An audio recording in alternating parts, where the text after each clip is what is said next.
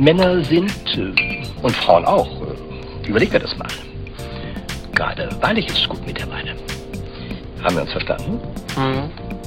Schön, dass du mal ganz offen über alles gesprochen hast.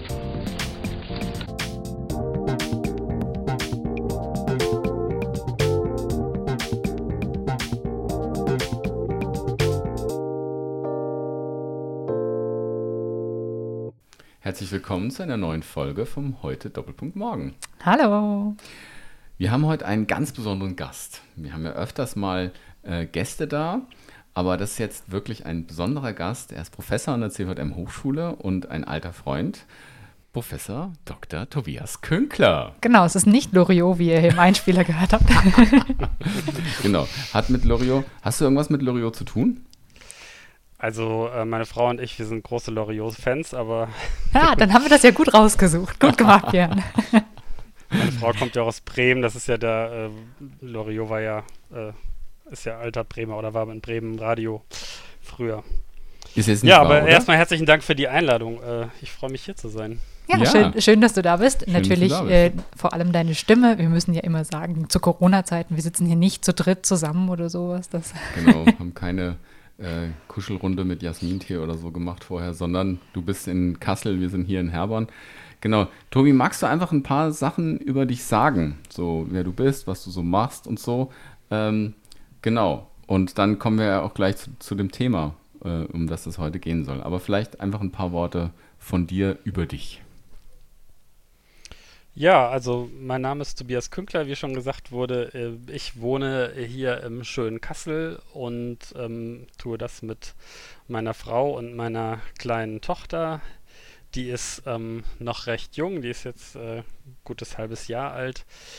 Und ähm, wie vorhin schon erwähnt, ich habe das äh, schöne Privileg, an der CVM-Hochschule arbeiten zu dürfen. Ähm, jetzt schon seit sechs Jahren fast. Ähm, äh, ich habe dort die Professur für interdisziplinäre Grundlagen der sozialen Arbeit. Also in der sozialen Arbeit greift man ja zurück auf andere Disziplinen wie die Soziologie, die, äh, die Lehre von der Gesellschaft oder ähm, auch die Anthropologie, was macht den Menschen aus.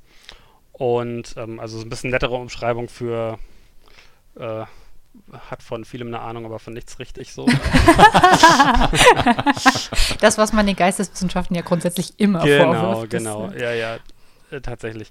Ja, und ich ähm, leite in der Hochschule gemeinsam mit meinem Kollegen Tobias Feix unser Forschungsinstitut Empirica für Jugendkultur und Religion, ähm, wo wir verschiedene Studien ähm, machen. Zuletzt äh, haben wir unter anderem eine große Studie zu christlichen Singles gemacht, aber auch zu ja, ähm, Generation Lobpreis, äh, fromme Jugendliche. Und ähm, dann leite ich auch äh, mit Tobi gemeinsam den, unseren Masterstudiengang Transformationsstudien, öffentliche Theologie und soziale Arbeit. Genau, das ist so ein ganz in Kürze was von mir.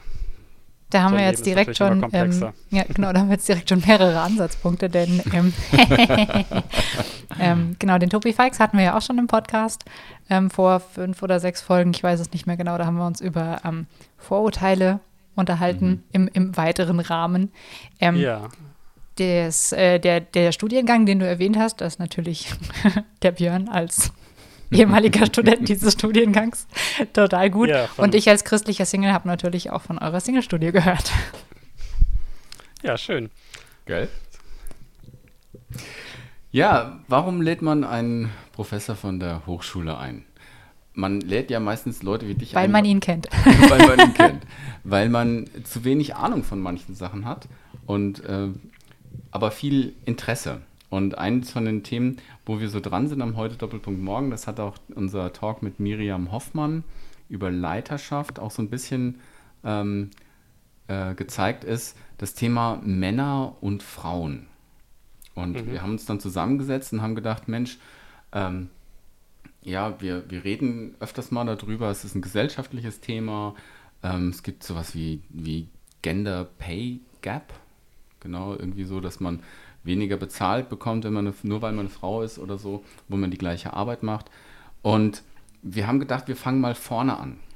Ja, also ähm, wie, wie wird man überhaupt Mann? Wie wird man Frau? Was ist Mädchen? Was ist Junge? Ähm, CVM hat ja immer auch mit Kinder- und Jugendarbeit zu tun, mit Entwicklung. Und darum haben wir gedacht, wollen wir uns gerne mit dir darüber unterhalten. Ähm, ihr habt jetzt gerade ein kind, kind, bekommen. Du hast gesagt, es ist ein Mädchen. Ähm, was, wie ist das denn jetzt, äh, wenn jetzt eure, eure Tochter groß wird oder so? Wie wird man Mädchen, wie wird man Junge oder ist man das? Oder magst du uns dazu was? Oder erstmal vorher gefragt. Okay. Ähm, wie oft bist du gefragt worden, als dein ah. Kind auf die Welt gekommen ist? Ähm, was ist es denn? Ja, sehr häufig auch vorher schon natürlich ist das eine wichtige Frage. Ähm, für einen selber ja auch irgendwie. Ne? Also selbst wenn man sich mit diesem Thema schon intensiv beschäftigt und vielleicht manches kritisch reflektiert, ähm, ja, es ist ja einfach eine ganz zentrale ähm, Sache äh, in, unserem, in unserem Leben, so wie wir es kennen. Ist jemand Mann oder Frau? Ist jemand, äh, wird jemand als Mädchen oder als Junge geboren? Ähm, das war ganz spannend, äh, allein schon die, die Vorstellung, die man vorher hatte. Also das war, ähm, ich habe mich da selber ertappt bei, als ähm, ich habe die ganze Zeit gedacht, äh, so intuitiv, als wir es noch nicht wussten, wird es ein Mädchen oder ein Junge. Ich glaube irgendwie, es wird ein Mädchen. Mhm. Okay. Und ähm, irgendwann ähm, war äh, die Kleine dann sehr aktiv und hat sehr viel so geboxt äh, und getreten von innen und so. Und dann, dann, dann, dachte ich, nee, es muss ja wohl doch ein, äh, ein Junge werden, weil das, äh, wenn das so aktiv ist. Und dann dachte ich, also auf einer auf einer reflexi reflexiven Ebene, so dachte ich, was für ein Scheiß. Also Entschuldigung. ja, ja, gut, aber das ist, ist ja genau so. das Vorurteil. Ja. Die Männer sind äh, aktiver, die Frauen sind irgendwie passiver. Ähm, aber dann merkte ich auch, ne, wie tief das, wie tief das bei mir sitzt. So. Und ähm, das war ein ganz spannender Moment, äh, das äh, zu beobachten bei sich selber. Es gibt ja auch immer diese ähm, Geschichte, ne, man, man soll auf die Form des Bauchs gucken und ähm, wenn der irgendwie mehr nach vorne geht, dann ist es eher ein Junge und wenn es mehr so in die Breite geht, dann ist es eher ein Mädchen, wo ich auch der Meinung bin, das ist doch niemals so, oder? Ja. Zeigt mir ja, irgendwie, ja. der das medizinisch belegt, dass das tatsächlich so ist. Aber gut, das, ähm, ja. Ja, aber ihr habt eine sehr komplexe Frage gestellt. Ne? Wie, wie, wird man äh, Mädchen und Junge? Es ist natürlich einerseits erstmal ganz einfach. Äh, man guckt bei Geburt auf die äußeren äh, Geschlechtsmerkmale und äh, kann dann feststellen, ist es ein Mädchen, ein Junge und das funktioniert in den allermeisten Fällen auch. Aber ähm, also von daher wird man natürlich äh, erstmal als Mädchen oder als Junge äh, geboren, wobei da die Komplexität schon anfängt, weil das halt eben nicht immer stimmt. Ähm, weil äh, schon das biologische Geschlecht, mit dem wir auf die Welt kommen, ähm, ja, wenn man genau biologisch schaut, äh, aus unterschiedlichen äh, Komponenten sich zusammensetzt. Ähm, also wir haben einmal einerseits die unterschiedlichen Hormone, das hormonelle Geschlecht. Mhm. Ähm, wir haben unterschiedliche ne, Geschlechtsmerkmale, ähm, primäre und sekundäre. Ähm, wir haben unterschiedliche Chromosome ähm, mit denen wir äh, geboren werden und ähm, dann noch die Keimdrüsen. Ähm, äh, ja, also vier unterschiedliche Ebenen und dann kann es auf allen dieser vier Ebenen sein, dass es in manchen Fällen ähm, äh, zu Abweichungen kommt, ja, und mhm. das eben nicht eindeutig feststellbar ist. Und äh, das, das Phänomen Intersexualität nennt man das, also wenn Menschen geboren werden mit nicht eindeutig ähm, Geschlecht, nicht mhm. eindeutigen Geschlechtsmerkmalen, es ist nicht so ganz klar zu sagen, auch je nachdem, wie man es definiert, wie viele Leute betrifft das. Da sind die Schätzungen so zwischen jede 200. und jede 2000. Geburt. Mhm. Ähm, und da kann, ja, also da kann man schon nicht ganz genau sagen. Ähm, manchmal ein bisschen später geht das in eine Richtung oder sowas. Da kann man nicht ganz genau sagen, ist das jetzt ähm, ein Mädchen oder ein Junge. Ja, und deswegen ist es mit allein dem biologischen Geschlecht, mit dem wir geboren werden, einerseits ganz einfach und auf der anderen Seite schon da, wenn man ein bisschen genauer schaut, ähm, recht kompliziert. Ja, und das gilt selbst bei den ähm, primären Geschlechtsmerkmalen, ja. Also ähm, ich weiß nicht, äh, ob man jetzt so offen sprechen darf hier bei euch im Podcast, aber ähm, sag mal, es gibt immer Abweichungen, Standardabweichungen äh, äh und es gibt, ähm, es gibt manchmal einen fließenden Übergang zwischen ähm, einem sehr kleinen Penis und einer sehr großen Klitoris und ähm, mhm. äh, selbst da ist es nicht immer ganz eindeutig zu be äh, bestimmen. In, ne, es sind immer mhm. Ausnahmefälle, aber ähm, das gibt es. Mhm. In solchen Situationen kommt man ja dann auch relativ schnell an den Punkt, dass man sagt, okay, alles klar, offensichtlich ist es hier eben die Abweichung von der Norm, da müssen wir uns mit auseinandersetzen und erstmal schauen. Mhm. Ähm, sicherlich auch viel die Verantwortung der Eltern dann ähm, zu entscheiden, ob dann operativ schon irgendwas passiert ähm, im Kindesalter. Aber das sind ja, ich sag mal, offensichtliche Situationen, hm. in denen man ganz klar zuordnen kann, alles klar, das ist jetzt nicht das durchschnittliche Mädchen und der durchschnittliche Junge, sondern es ist hm. eine besondere Situation. Hm. Ähm, wenn ja. wir jetzt aber das mal so, so außen vor lassen, weil wir da voraussetzen, mhm. dass man sich da auf jeden Fall stärker mit auseinandersetzt und jetzt mal von der Standardsituation ausgehen, ähm, dass wir tatsächlich ein eindeutig biologisch zuordnenbares Mädchen und einen eindeutig biologisch zuordnenbaren Jungen auf die Welt bringen, mhm. dann ist es ja trotzdem nicht so einfach. Nee, dann ist es auch nicht einfach, ähm, beziehungsweise ist es relativ klar ähm, und äh, jetzt über viele Jahrzehnte sehr intensiv erforscht worden, ähm, also wirklich ein gut erforschtes Feld auch, wie natürlich von vorne herein es ähm, gesellschaftliche Rollenerwartungen gibt oder auch Geschlechtsstereotype genannt, also gesellschaftliche Vorstellungen davon, was macht denn äh, das Mannsein und was macht das Frausein aus oder ähm, ein Mädchen oder ein Junge sein im äh, Kindesalter. Und es gibt gesellschaftliche Erwartungen, ähm, wie das, wie Mädchen und wie Jungen zu sein haben.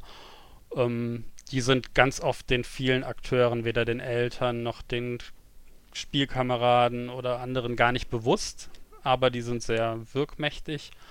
Und ähm, ja, und die kommen aus, ne, also durch, durch viele unterschiedliche Aspekte zustande. Also das mhm. beginnt ja schon dabei, ähm, es gibt die, in den 70er Jahren gab es die sogenannten Baby-X-Studien, die, die sind da sehr eindrücklich, wo man das äh, so experimentell gezeigt hat, dass man den gleichen Säugling ähm, einmal als Junge, einmal als Mädchen äh, offensichtlich angezogen und auch vorgestellt hat, äh, anderen Personen, die sollten eine Zeit lang äh, darauf aufpassen oder auch äh, sie sollten ihn einfach beschreiben.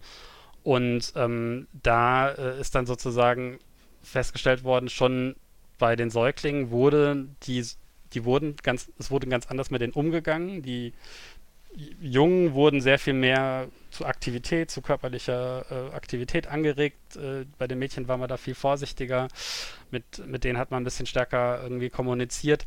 Die Jungen wurden als kräftiger ähm, beschrieben und ähm, ne, wurden mit ganz anderen Eigenschaften belegt, obwohl das halt, wie gesagt, die gleichen Säuglinge waren. Nur einmal hat man gesagt, das ist ein Junge und einmal das ist ein Mädchen. Und da sieht man halt schon, da hat man gezeigt, wie halt von, von vornherein, sobald wir auf der Welt sind, ähm, Menschen schon unbewusst und manchmal teilbewusst, manchmal auch bewusst unterschiedliche, ganz bestimmte Erwartungen haben, mit denen man sozusagen unterschiedlich dann sich entweder auf ein Mädchen oder auf einen Jungen unterschilich verhält.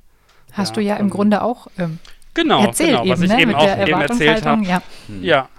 Also ich hatte gleich die äh, so ganz ne, tief drin irgendwie, ach, das ist aktiver ähm, körperlich, das muss ja ein Junge sein. Ne?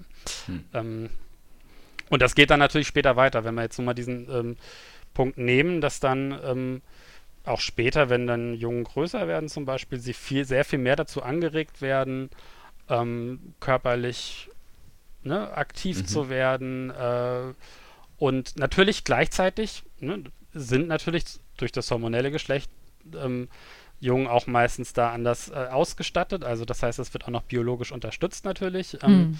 Ja, also es ist immer ein Zusammenspiel hier zwischen biologischen, äh, zwischen Veranlagung und äh, dann Prägung. Ähm, Umweltbedingungen, das ist äh, sozusagen fließt immer zusammen. Aber die werden angeregt, motorisch, äh, also sich stärker körperlich zu bewegen und so weiter. Irgendwann identifizieren sie sich selbst damit. Ne? Sie wissen mhm. irgendwann, ich bin ein Junge, ähm, so im, im, Kindergartenalter meistens. Ähm, und dann äh, ist es auch erstmal in dem Alter auf eine Überidentifikation, also dass man ganz stark auf keinen Fall Mädchen sein will und alles, was irgendwie Mädchen sind, ist bäh oder umgekehrt. ja, ähm, das legt sich manchmal auch, äh, auch gar nicht ab. Das äh, kann man auch im frühen Erwachsenenalter immer noch sehen. Ja, klar. Äh, mit Sicherheit, gerade bei denen sie sich äh, dann vielleicht unsicher sind in ihrer Identität. Ähm, aber äh, also, ne, und dann irgendwann ist man eher unter Mädchen oder eher unter Jungen und äh, Jungen haben dann ihre eigene Art und Weise zu spielen, Mädchen haben eine andere Art und Weise. Also man weiß auch das bei, bei Jungen, die spielen eben auch sehr viel körperlicher zum Beispiel. Ähm, und so findet halt eine Prägung, eine gesellschaftliche äh, statt, wo man dann gesagt hat, okay, man wird nicht einfach nur als Junge oder Mädchen geboren. Einerseits ja, biologisch. Ähm, aber es gibt auch sowas wie ein soziales Geschlecht, also gesellschaftliche Erwartungen. Wir werden in eine bestimmte Geschlechtsrolle auch hineingeprägt. Das mhm. ändert sich natürlich mit der Zeit immer. Ähm, das war sicherlich vor ein paar Jahrzehnten auch starrer noch, als das heute der Fall ist. Ähm, aber es gibt diese gesellschaftliche Prägung, deswegen wird man das ähm, äh, sozusagen wird man auch zum Junge und zum Mädchen ähm, auch gemacht in einer, mhm. in einer mhm. gewissen Art und Weise. Ja. Also da habe ich, hab ich ein Beispiel aus, aus ähm, meinem familiären Umfeld. Da gibt es also eine, ähm, ein, ein Ehepaar, das hat äh, Töchter bekommen, drei Töchter. Und äh, für, für das Ehepaar, also für die Eltern, war das ganz klar, keines von diesen Töchtern wird studieren, sondern die werden alle nur ähm, äh, einen Ausbildungsberuf machen, mhm. weil das äh, weil die ja später äh, Familienfrauen werden und damit mhm. eben kein Studium brauchen, weil die müssen sich ja um die Kinder kümmern. Das mhm. hatte ich auch in ähm, meiner mhm. Grundschulklasse tatsächlich. Da war okay. gut, mhm. um jetzt natürlich gerade die Religionsschublade aufzumachen. Mhm. Ähm, da war ein Mädchen, die Familie ist in der alten Versammlung. Ähm, mhm. also Brüdergemeinde heißt das, glaube ich, offiziell. Ja, genau. Ähm, genau. Und die war super intelligent, deutlich klüger als ich. Ähm, hätte auf jeden Fall eine Empfehlung fürs Gymnasium gehabt und diese mhm. ganzen Geschichten. Und der Vater war tatsächlich auch mal bei uns und hat mit meiner Mutter ähm, gesprochen, weil meine mhm. Mutter mich auf jeden Fall aufs Gymnasium schicken wollte. Es war gar keine mhm. Frage.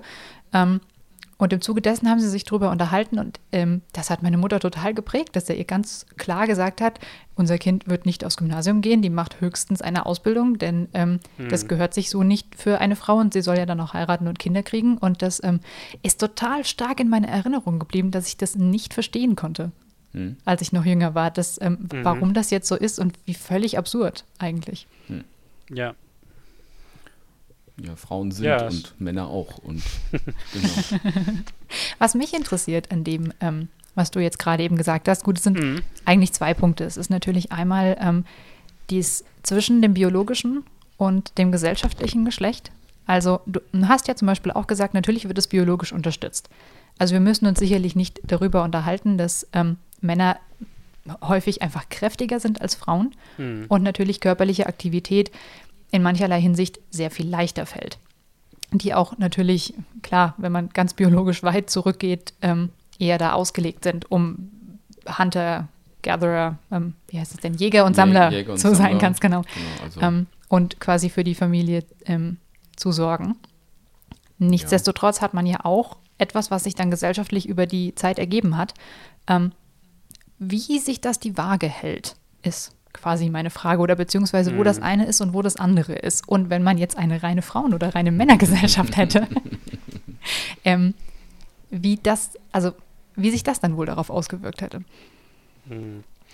Ja, also äh, das äh, erstmal zur ersten Frage. Mhm. Ich, ich denke, das ist bei diesen ganzen Anlage-Umwelt-Debatten, ähm, da gibt es ja immer wieder äh, die einen, die das in die eine Richtung verabsolutieren, die anderen, die es in die andere Richtung verabsolutieren. Eigentlich ist so der Status quo heute in den meisten ähm, wissenschaftlichen Disziplinen ähm, von dem, was man sehr klar als, als Wissen hat, auch ähm, so aus neueren neurowissenschaftlichen äh, Befunden, also aus der Gehirnforschung und so, ähm, dass man weiß, Anlage und Umwelt, das ist schon vorgeburtlich ein, ein, ein ganz komplexes Zusammenspiel.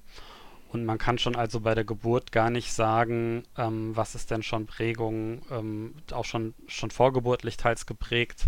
Jetzt sicherlich an der Stelle noch nicht unbedingt mit dem Geschlecht, ja, wobei auch da vielleicht ja man schon äh, unterschiedlich agiert. Ähm, aber äh, das fängt dann ganz früh an, so dass man es eigentlich überhaupt nicht ähm, sagen kann. Also man kann, glaube ich, nichts herauskitzeln, wo man nachher sagen kann oder wo man sicher sagen könnte, das ist jetzt rein Anlage, das ist rein biologisch. Ähm, sondern es ist immer, wie gesagt, schon Zusammenspiel und man das kann das eine von dem anderen gar nicht trennen. Und ähm, deswegen ähm, wäre ich eben sehr vorsichtig dabei, ob man überhaupt was bestimmen kann. Was ist denn jenseits von ähm, diesen gesellschaftlichen Erwartungen ähm, an das Geschlecht? Ja, was ist denn überhaupt, äh, gibt es sowas wie ein Wesen von, von Mann oder von Frau? Ja. Da wäre ich sehr skeptisch, ob wir, also vielleicht gibt es das, aber ich weiß nicht, ich glaube nicht, dass wir das bestimmen können. Mit Sicherheit. Mhm. Wobei, also das ist ja für den, für den ganz normalen Menschen völlig klar. Also das, das, da gibt es ja eine unzählige ja. Form von Witzen über das ist typisch Frau, das ist typisch Mann. Ja. Ähm, Frauen können nicht einparken, Männer äh, reden nicht über ihre Gefühle oder was solche Stereotypen, die man ja. letztlich, also denen man ganz, ganz oft begegnet. Also, mhm.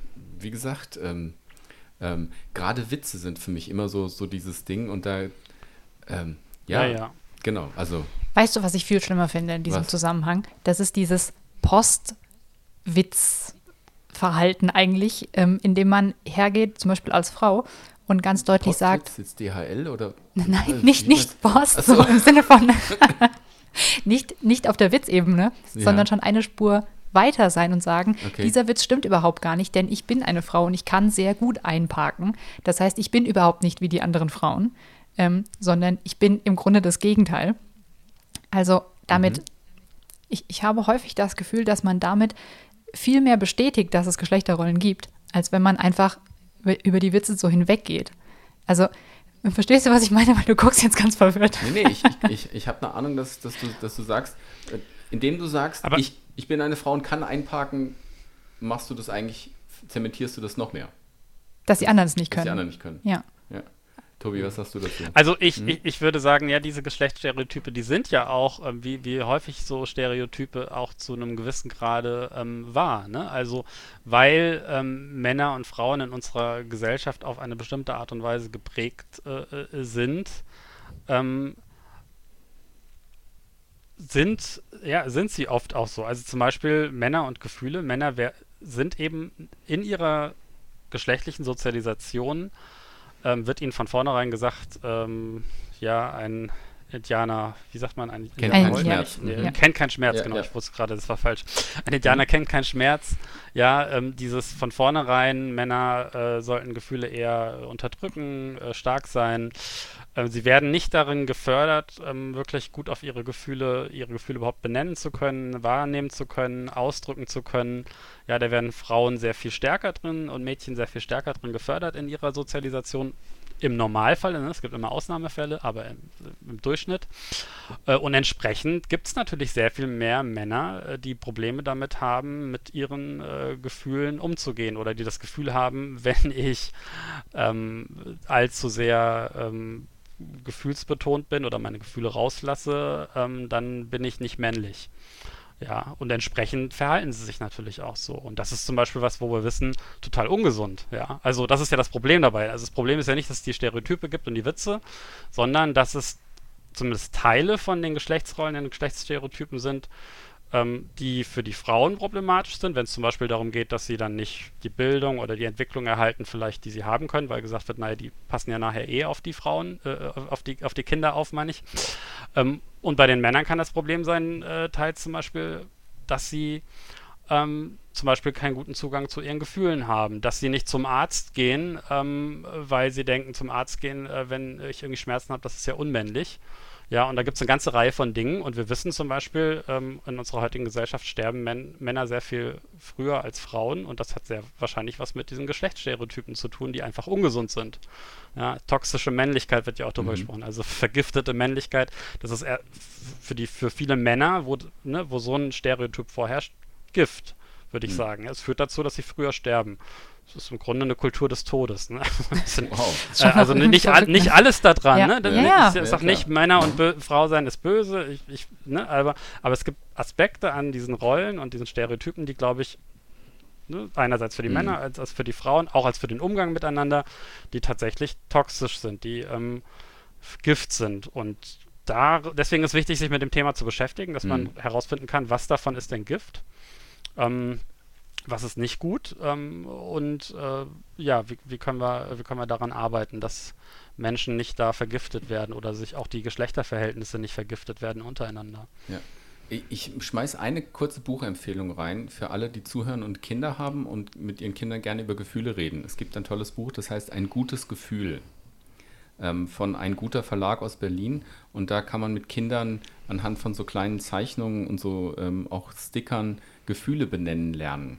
Also das äh, wollte ich nur mal so als Buchempfehlung rausschmeißen. Wenn ihr es noch nicht habt, Tobi, ähm, ich glaube, wir haben noch welche zu Hause. Vielleicht ähm, hilft es ja auch dem einen oder anderen Erwachsenen. Vielleicht hilft es auch dem einen oder anderen Erwachsenen. Ich finde das ganz, ganz toll. Dass Aber, du Bücher ansprichst. Ähm, Entschuldigung, mhm. wolltest du was sagen? Nee, ich wollte, nein, ich wollte nur einen dummen Witz machen sagen, nee, mit, mit Das ist okay, wir haben lange keinen Witz mehr gemacht, ja. haben wir nicht? Okay, stimmt, wir haben lange keinen Witz, ich höre ganz gebannt zu. Ja. ähm, ja, dass du gerade Bücher angesprochen hast. Das ähm, finde ich total gut, denn mein nächster Punkt wäre gewesen, ähm, alles, was du gerade gesagt hast, umgewandelt jetzt, wenn ich mir die ähm, Kinder- und Jugendliteratur angucke, insbesondere die Jugendliteratur, ähm, dann habe ich da ganz, ganz oft das starke Bild drin, ähm, gerade wenn ich das Thema ähm, Romanze habe, was ja eigentlich in jedem Buch der Jugendliteratur irgendwie mal thematisiert wird, ähm, hast immer irgendeine Beziehungskiste, ist ja in dem Alter auch einfach sehr wichtig, ähm, dann ist das, was die ähm, interessante Person ausmacht, eigentlich, dass sie entweder nicht ist wie alle Mädchen oder nicht ist wie alle Jungs. Also es ist ja ein Kompliment, ähm, in diesem Zusammenhang gesagt zu bekommen, du bist gar nicht wie die anderen Jungs. Oder mhm. sie ist gar nicht wie die, sie, sie ist nicht wie die anderen und deswegen ist sie toll. Ähm, weil sie sich anders verhält, weil sie nicht ist wie ein klassisches Mädchen und umgekehrt auch. Ähm, das, was so ein bisschen meinen Punkt von, von eben unterstützt, ähm, ob das nicht eigentlich sogar viel schlimmer ist. Mhm. Ähm, nämlich dann zu sagen, weil du dich nicht so verhältst, bist du etwas Besseres. Es gibt aber trotzdem diese Masse von anderen Menschen, die alle gleich sind.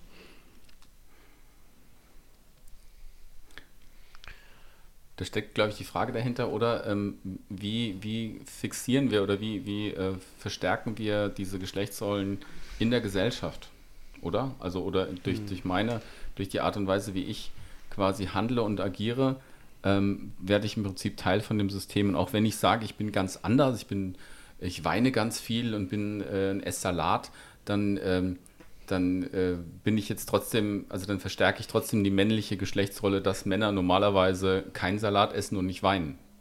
War das so ein bisschen deine Frage, Sandra? Ja, prinzipiell okay. ist mhm. das, das in etwa, ja.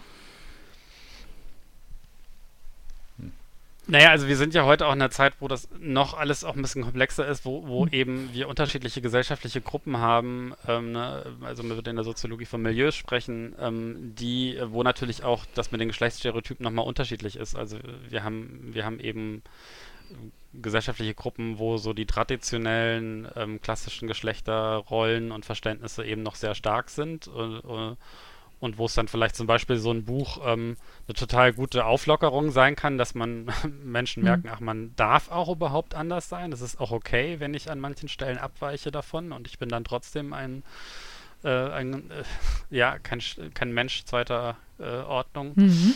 Äh, zweiter Klasse.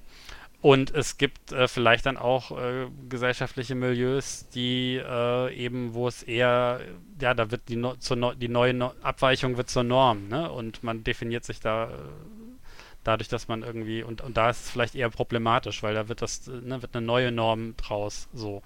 Aber das ist halt gesamtgesellschaftlich ein sehr komplexes Bild auch, ne? Ähm, also da muss man sehr drüber sprechen, wo befinden wir uns gerade ich denke erstmal ist es gut, dass es in unserer Gesellschaft ähm, die Geschlechterstereotypen und Normen sich ein bisschen flexibilisiert haben, dass es eben auch in, also heute in Kinder- und Jugendliteratur ist da auch ähm, nicht, also äh, auch Teile dafür gibt, wo das eben, ja, wo andere Bilder gezeichnet werden, weil ich glaube, das Wichtige, wo ich als Christ sagen würde, ist wichtig ist doch erstmal, dass wir als Menschen, als Individuum von Gott geliebt sind äh, und dass Gott möchte, dass wir uns als einzigartige Person äh, möglichst in unserer Einzigartigkeit gut entwickeln können. Und ähm, nicht das, äh, ja, und, und dieser Prozess sollte nicht sozusagen von irgendwelchen rigiden Geschlechtsrollen äh, irgendwie eingeengt werden oder äh, sollten nicht Leute reingepresst werden. Das heißt nicht, dass es eben, wie gesagt, es sollte Frauen geben und Männer geben, die ganz traditionellen Geschlechtsrollen entsprechen und wenn sie sich damit wohlfühlen, ist alles gut. Ähm, für sie zumindest. ähm, aber, äh, aber sozusagen, ich finde, es ist gut, wenn es da eine gewisse Flexibilität gibt. Ne? Also wenn es da nicht so ein, nicht zu, so ein festes Schema gibt zu sehr, sondern dass es, dass es eben da äh, Abweichungen erlaubt sind. Ich denke, das ist erstmal gesund. Das ist eher ein gesunder Prozess. Ja, also das ähm, da komme ich jetzt nochmal äh, von, von der, von der CVM-Seite auch nochmal so. ähm, wir haben es ja ganz viel mit Kindern und Jugendlichen zu tun. Mhm. Und wir stecken immer wieder in, in Erziehungsprozessen drin, bekommen äh, ja von den Eltern auch regelmäßig quasi das, die, also Aufsichtspflicht und so weiter, haben wir gerade hier in der Mitarbeiterbildung gemacht. Mhm. Und nehmen ja äh, diese Prozesse auf, versuchen Dinge zu vermitteln. Und du sagst, es ist komplex, es ist gut, dass es irgendwie flexibilisiert ist, aber wenn ich jetzt an CVM denke und an seine Aufgaben, äh, Gruppen zu machen und so weiter und so fort, äh, was steckt denn aus dem, was wir gerade gesprochen haben, für den CVM da drin? Also, ähm, wie, wie können wir uns als CVM verhalten oder was für Themen müssen wir äh, aufmachen, damit wir vielleicht so eine Flexibilisierung unterstützen oder damit wir Mädchen und Jungs irgendwie besser unterstützen können, als, als nur ähm, Stereotype zu wiederholen oder so. Und ist Mädchen, mhm. Jungscher und Jung, Jungscher überhaupt noch zeitgemäß? Ja, ist Mädchen, Jungscher und Jung, Jungscher überhaupt noch zeitgemäß? Das war was, was wir uns im, im Vorfeld mal überlegt haben, ist klar, ja. Ja, okay, das sind ja wieder mehrere Fragen. genau, ja, ja. Womit wollt ihr anfangen? ähm, ja, ich würde schon sagen, also ähm, äh, mach, machen wir doch mal das, das Allgemeine. Was ist, was ist das, was bedeutet das für so einen Jugend, Kinder- und Jugendverband wie den CVM, was wir gerade gesprochen haben, der, der ja mit Heranwachsenden äh, Kindern und, und ähm, Jugendlichen ganz viel zu tun hat, wo ganz viel von mhm. diesen Fragen nach Identität, das ist ja die zugrunde liegende Frage, wer, wer bin ich? Ähm, ähm, genau, und was für Auswirkungen hat es da? Oder was für Auswirkungen sollte es haben? Ja.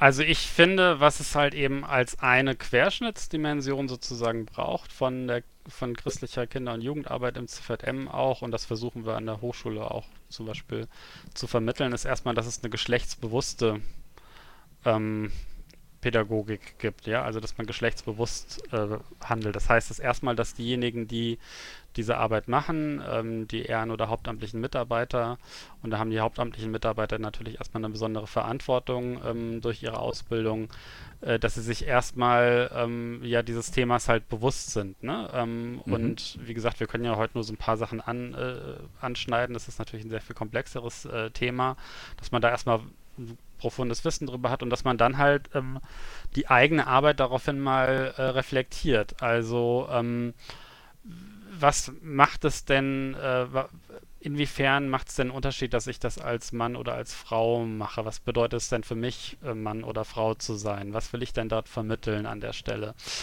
Ähm, wo bediene ich vielleicht irgendwelche Geschlechterklischees bewusst oder auch unbewusst? Ähm, will ich das machen? Ähm, welche Folgen hat das vielleicht?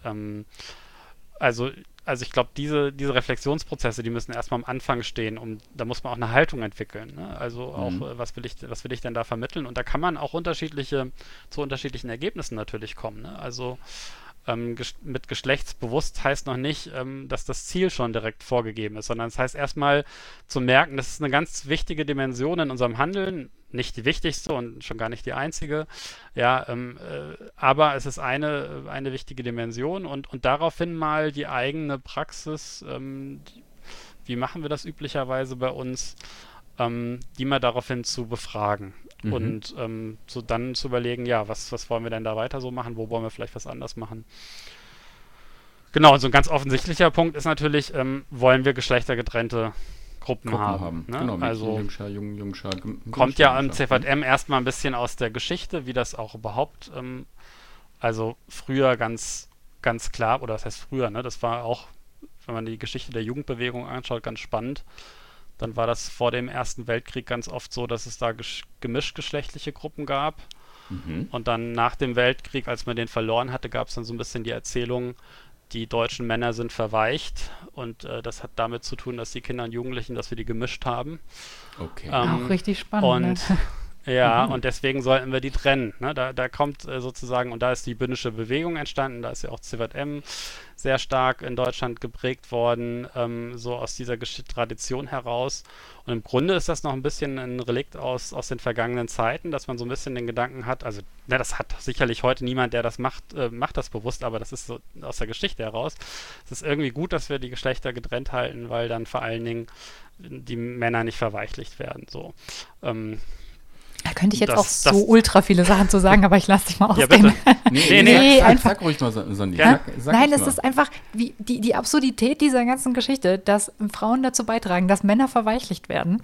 Das, da ist man ja auch so stark wieder in diesen äh, Rollenklischees drin, dass Frauen verweichlicht sind. Ich meine, wenn man sich mal anschaut, das ein oder andere Land, was im Bürgerkrieg gewesen ist, oder von mir aus auch nach den beiden großen Weltkriegen, wo die Männer alle gestorben sind, wir hatten das Land wieder aufgebaut. Das sind ja also mhm. hier über Trümmerfrauen und so weiter. Gut, das ist natürlich jetzt der andere, mhm. aber ähm, müssen wir eigentlich überhaupt gar nicht drüber diskutieren, dass das völliger Schwachsinn ist, davon auszugehen, dass Frauen die Männer verweichlichen. Und dann möchte ich einfach wissen, wer kommt denn auf so eine Idee? Also, was, egal, ich reg mich nur also, wieder auf.